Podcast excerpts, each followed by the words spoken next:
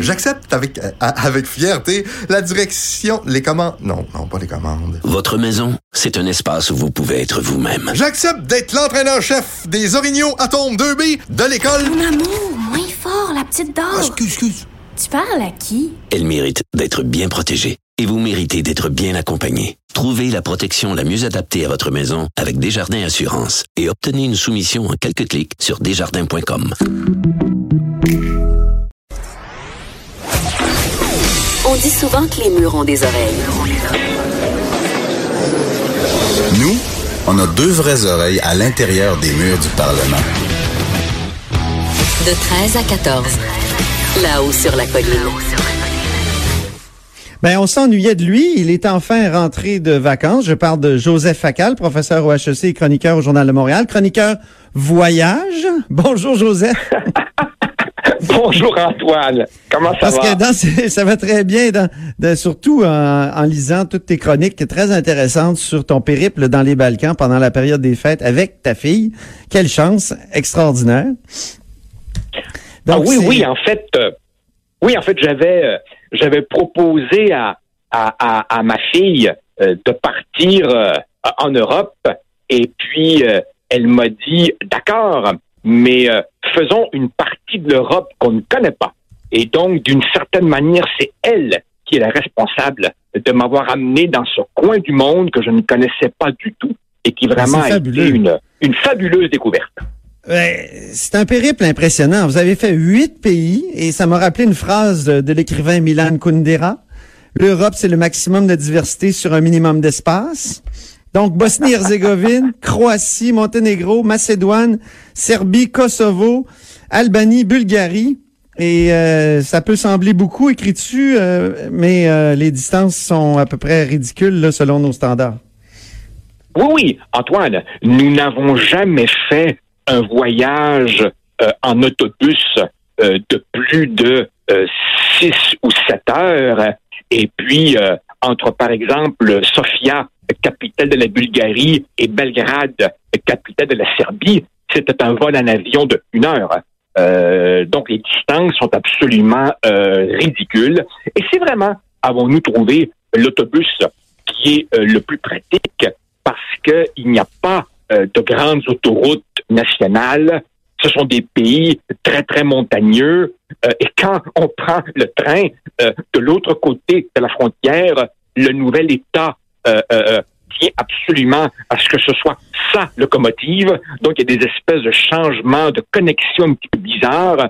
Donc, c'est vraiment l'autobus qui était le plus, le plus simple. Et donc, oui, on a pu faire beaucoup de pays. Et mais en même temps, je dirais euh, avoir quand même une assez bonne sensation de ce qu'est, disons, l'essence de chacun d'entre eux. Oui, et puis euh, tu écris, on dit les Balkans, mais chaque pays a sa personnalité propre au plan historique, culturel, politique et même gastronomique et vini- vinicole. Donc c'est un c'est dépaysement sur dépaysement là. Euh, les langues Ah oui, ah changent, oui, oui, les, les- absolument. les cultures, les Absolument. religions. La, ah oui, oui, oui. La, la, la, la Bosnie, euh, par exemple, la Bosnie-Herzégovine est majoritairement euh, musulmane. La Croatie est principalement catholique. La Serbie est principalement orthodoxe. Mais ce qui vient évidemment compliquer l'affaire, c'est que les répartitions géographiques euh, des ethnies ne correspondent pas du tout aux frontières juridiques. Dans chacun de ces pays, il y a des minorités ethnoculturelles qui évidemment se sentent plus solidaires de euh, leur communauté dans le pays voisin que de leur propre État national.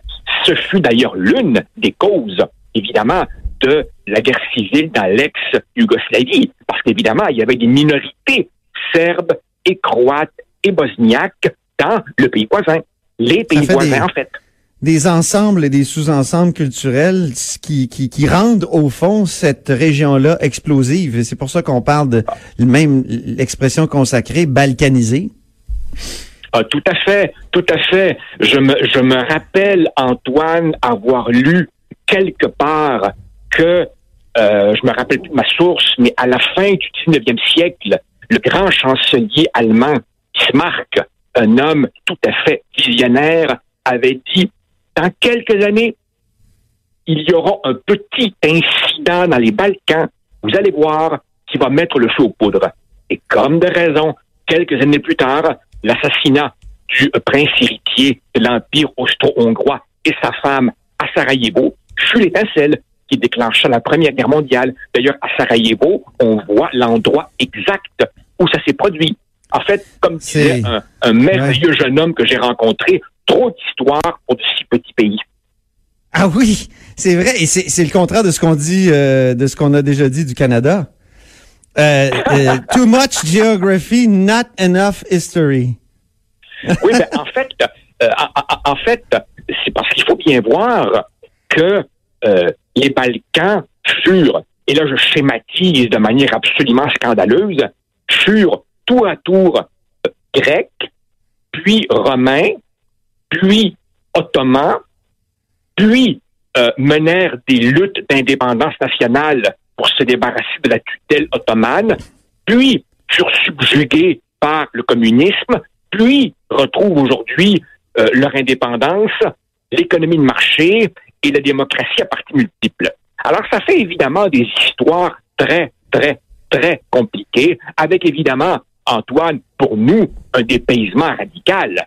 Parce que ce sont, par exemple, des pays, ce sont des pays où Vladimir Poutine est une véritable rockstar. Euh, nous étions chez, à les, Belgrade. chez les Slaves, j'imagine. Oui, oui, absolument. Nous étions à Belgrade, capitale de la Serbie, quand Vladimir Poutine est venu en visite officielle. Et vraiment, c'était mes, mes, mes petits t-shirts, des macarons, des, des tasses à son effigie. Enfin, il n'est pas du tout, du tout, du tout perçu là-bas comme il est dépeint dans les médias occidentaux. Ah, c'est fascinant. Et, et en plus, tu es allé à Sarajevo. Moi, c'est un de mes rêves. Là. Je, je, je, rêve d'y aller. Et euh, ta fille a été particulièrement bouleversée, écris-tu, euh, par les restes de la guerre sanglante là, des, des indépendances des, des, années 1990. Euh, et, et, et parle-nous un peu de Sarajevo.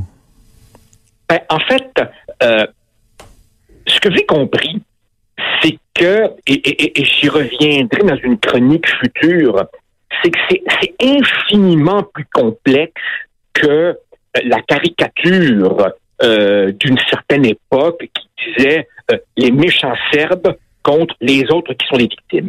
Bon, cela dit, indéniablement, c'est euh, les, les, Bosniaques qui, évidemment, ont subi le plus gros de la souffrance, parce qu'en fait, il y avait une sorte de plan entre Serbes et Croates pour dépecer le pays et se le partager.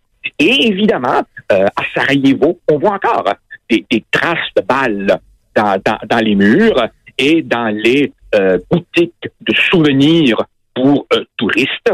On vend évidemment, c'est un peu macabre, des, des, des porte-clés faits par exemple avec des vieilles balles de, de, de, de, de, de fusil.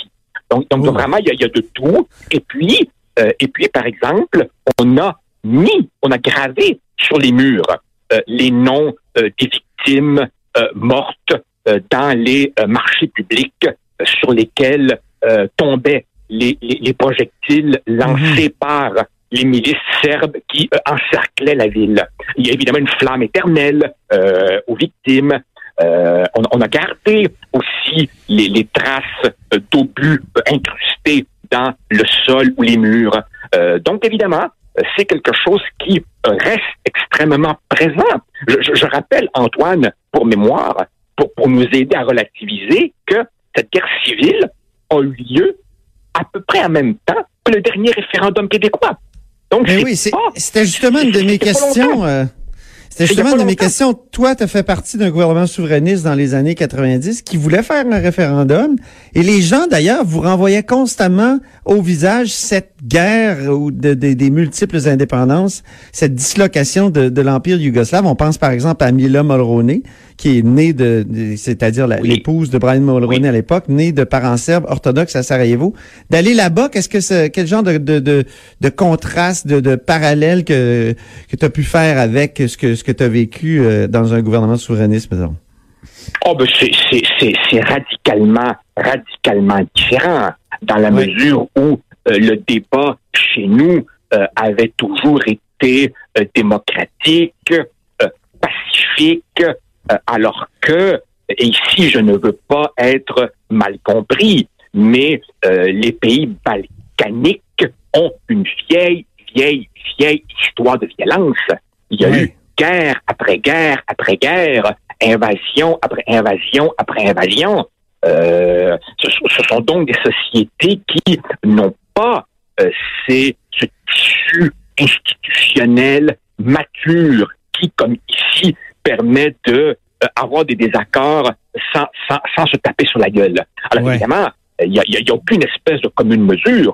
Maintenant, cela dit, si on prend un petit peu de hauteur, euh, certains ont jadis vu dans la Yougoslavie euh, euh, l'exemple peut-être d'un pays qui tentait de faire euh, cohabiter des ethnies différentes, mais de notre côté, Antoine, on peut aussi voir dans son éclatement la leçon inverse. C'est-à-dire, voyez ce qui peut arriver quand on force à vivre ensemble des gens qui se sentent profondément différents. Ouais. On peut aussi le voir comme un plaidoyer pour, justement, chacun chez soi. C'est ça.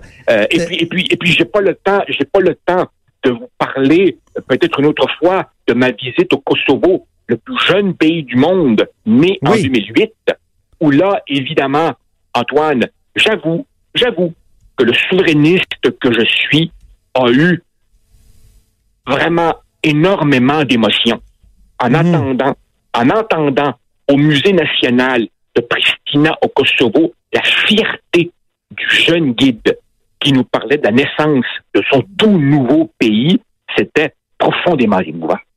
Tu écris J'aime jaser avec des inconnus. Et je te comprends, moi aussi, quand je voyage, c'est un de mes plaisirs. Disons que si tu avais à, noter ta plus belle rencontre, vu qu'il nous reste peu de temps. Oh mon Dieu! Euh, à chaque jour, à chaque jour, je, faisais des rencontres absolument euh, fabuleuses. Euh, je, je, ah, je pourrais pas dire. Euh, je pourrais pas dire.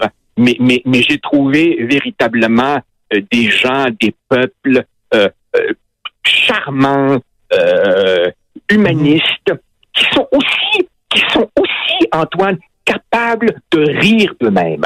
Je me rappelle un jeune guide, je crois que j'en parle dans une chronique qui s'appelait Irfan, qui évidemment m'explique comment Sur il trouve les relations, euh, euh, euh, euh, qui dit comment, comment, comment il trouve compliqué les relations avec les femmes. Et là, il rajoute de manière ironique, mais je ne suis évidemment qu'un primitif des Balkans. Et, et, et je lui disais, mais mon cher Irfan, tu n'es pas du tout un primitif, tu es merveilleusement sophistiqué. Reste tel que tu es. Ben, sur cette euh, sur cette anecdote controversée, Joseph. je te remercie Non, non, euh, il grandement. m'a simplement, il m'a simplement C'est toujours très délicat ces questions-là, Joseph. euh. Mais a merci infiniment. trouvait ça compliqué. Compliqué. Ben Allez, merci. Au plaisir, Antoine. Non, c'est bien. Joseph, on se reparle euh, la semaine prochaine, puis on te lit euh, en attendant dans le Journal de Montréal et on en reparlera peut-être à moins que l'actualité s'impose, euh, nous impose un autre sujet. Donc, c'est les, on parlait des carnets de voyage de, de Joseph Facal dans le Journal de Montréal au sujet des Balkans, euh, où il a, il a visité huit pays. Merci, Joseph, encore une fois. Et restez des notes. Après la pause, euh, il y a Gérard Deltel qui sera là, le député de Saint-Laurent, le député conservateur à Ottawa, à l'occasion de euh, la reprise des travaux parlementaires à Ottawa.